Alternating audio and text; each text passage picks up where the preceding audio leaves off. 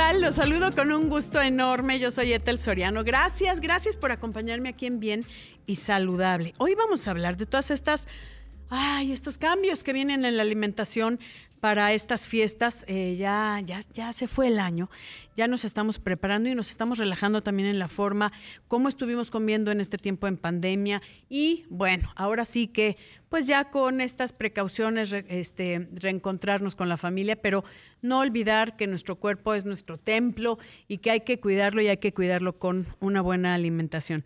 Quiero darle la bienvenida a la doctora Amanda Cantuelles, médico del Servicio de Nutrición Clínica del Hospital Ángeles del Pedregal. ¿Cómo estás, querida Amanda? Hola, Ethel. Muy bien, muchas gracias. Gracias por la invitación. Bienvenida y necesitamos que nos digas qué hacer. Hay mucha gente que no sabe por dónde empezar y eso es algo bien complicado. Eh, hay gente que eh, de repente dice, sí, ya quiero cuidarme, pero em, creen que tienen que comer lechuga y limón. Eh, cuando hay muchos planes em, de alimentación que le podrían ayudar a lograr sus objetivos y que les ayudaría a hacerlos a largo plazo, que eso es lo más importante. Sí, desde luego, Etel. Fíjate que a mí me, siempre me ha llamado mucho la atención que de alguna manera la gente considera el problema del peso y de la obesidad en en su forma como una cuestión estética. Y la verdad es que no es así. Por supuesto puede llegar a verse mal, pero es una enfermedad igual que la diabetes, igual que la hipertensión arterial, igual que otras enfermedades que son eh, graves, que puede reducir el número de años de vida y la calidad en los años de vida pues de manera muy notable y que lesiona no solamente la autoestima, sino la salud en general. Hay muchas enfermedades que se relacionan con el proceso del sobrepeso o de la obesidad, enfermedades como apnea del sueño, que a la larga produce hipertensión pulmonar, por ejemplo, diabetes, hipertensión, pero problemas articulares, pero cánceres. Hay muchos cánceres que tienen relación. Acabamos de tener el mes eh, del cáncer de mama el mes pasado. Y bueno, pues resulta ser que la obesidad es una situación que causa como tal, y repito, causa el cáncer de mama. No solamente el cáncer de mama, pero es muy frecuente en nuestro país, así es que vale mucho la pena mencionarlo. Y también vale la pena mencionar que genera enfermedades cardiovasculares muy importantes, infartos, embolias, eh, situaciones como esta. Y estas enfermedades de pronto nosotros no las consideramos como una situación que tenga relación con el peso, pero así es.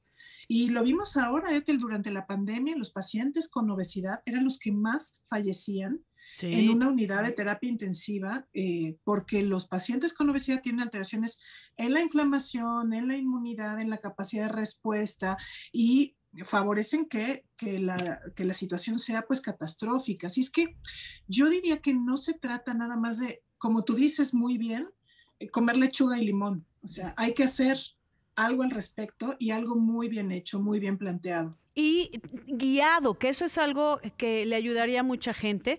Eh, mira, yo ahorita, por ejemplo, y, eso no es, no es de que quieras em, bajar de peso, si quieres mejorar tu, tu, tu, cuerpo, ¿no? Quieres mejorar tu nivel de grasa también, pero muchas veces es por salud y si lo hacemos de una forma guiada que te permite estar a largo plazo, y lo, lo tengo que decir, después de la menopausia empiezan unos cambios hormonales que, eh, híjole, o sea, sí te cambian el estilo de vida y estás eh, con unos bochornos, además de falta de memoria, además empiezas a incrementar de peso. Si no haces algo, este año van a ser dos kilitos, ¿no? El que sigue van a ser otros cuatro. Y así vas acumulando peso y eso es lo que he platicado con muchas mujeres, en específico mujeres, hombres también, que esa panza chelera de verdad eh, les hace muchísimo daño. No nada más es una cuestión de estética, sino es una cuestión de salud, como bien lo dijiste Amanda, pero hay que hacer algo. Y no puedes dejar que se vaya incrementando un kilito, y bueno, un kilito, dos. Y ahorita en estas fechas, pues peor, ¿no? Claro, y viniendo de la pandemia, en donde la gente incrementó en promedio 8 o 9 kilos.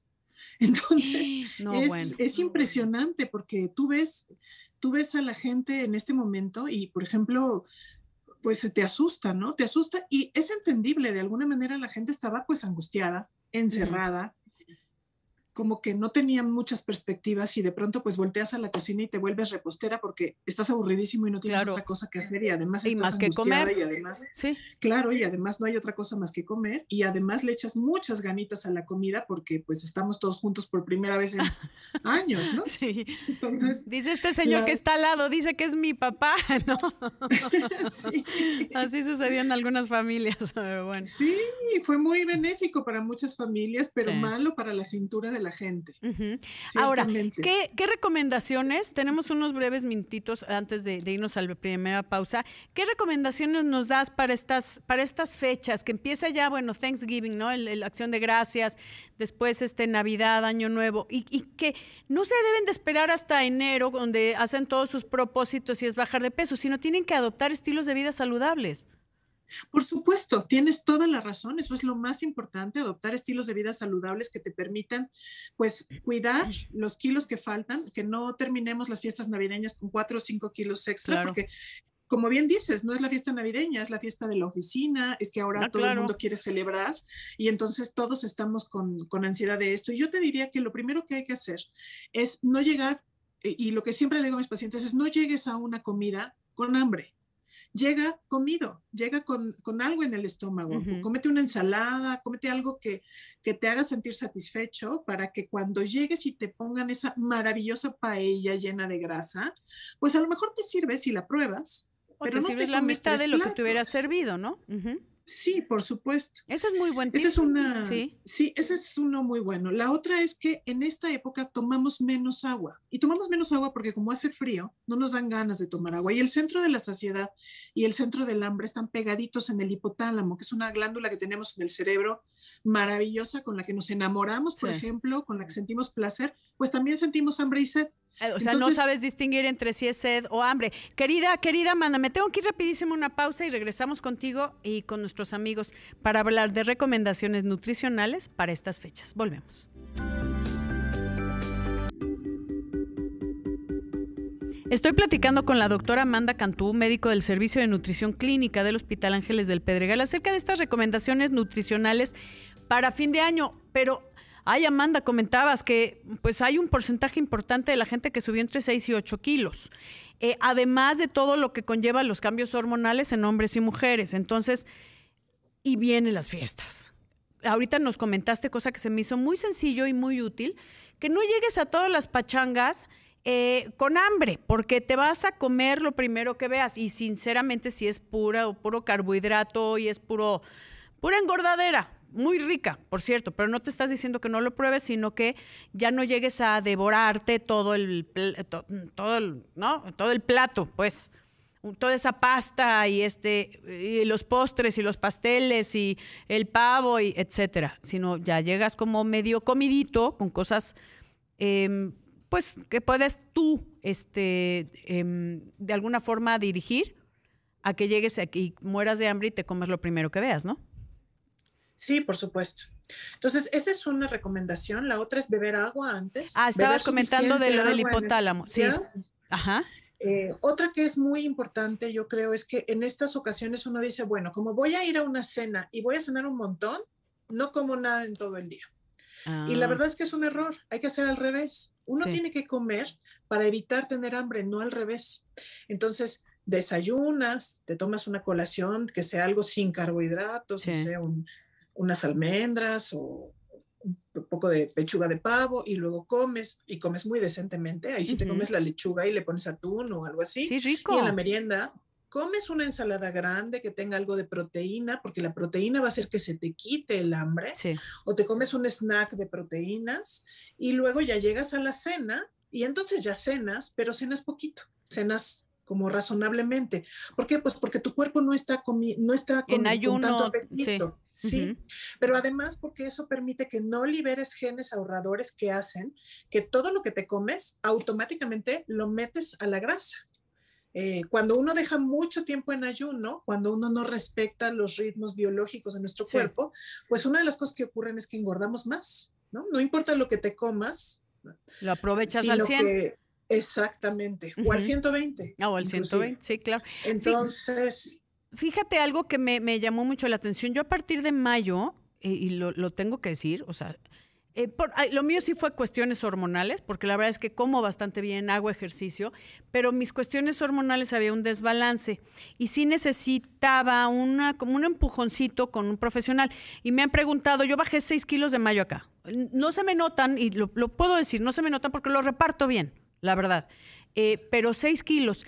Em, puedo comentarlo rápido porque son nuestros clientes, pero hay, no sé tú qué opinas, hay unos productos que ya, que, dirigido por un médico que, como, o sea, tú eres de nutrición clínica, esto tiene, es un tratamiento médico que luego vemos en las en internet alguna dieta que no estamos cubriendo todas nuestras necesidades.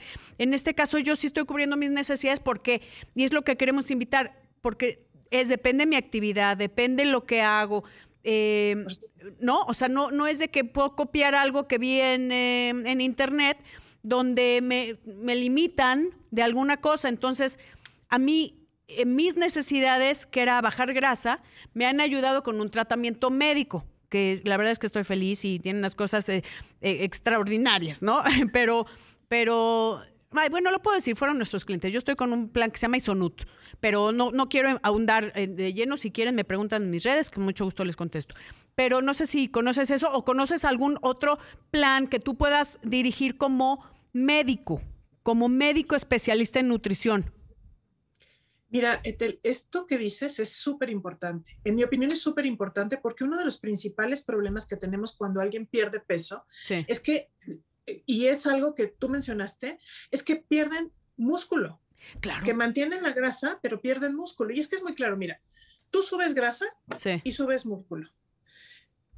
Eh, bajas de peso y bajas grasa, idealmente nada más. Ideal. bajas grasa y bajas un montón de músculo y vuelves a subir de peso y subes grasa. Ya no y por eso dicen que es rebote, ¿no? Y eso no es rebote, es que no están dirigidos adecuadamente. Y hay, no sé si supiste que hubo una, y me voy a tener que ir, caray, pero una cosa que te deshidrataba, entonces la gente bajaba tres kilos en dos días, pero era pura deshidratación y ponía en riesgo tu salud. Eh, pero aquí, las recomendaciones de verdad es que eh, hay límites que se guíen por un, eh, por un médico. ¿Dónde te encontramos, Amanda, para que puedas guiar a la gente eh, y puedas guiarlos en, en, la, en la relación de lo que ellos necesitan?